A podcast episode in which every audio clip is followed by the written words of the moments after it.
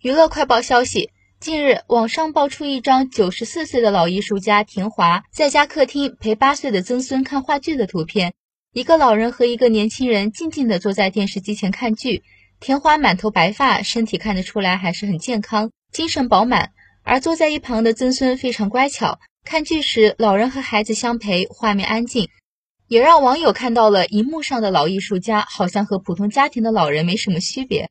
每个人都会经历自己的福报，也许对于老人来说，他们身体健康，能照顾自己，远比豪宅值钱。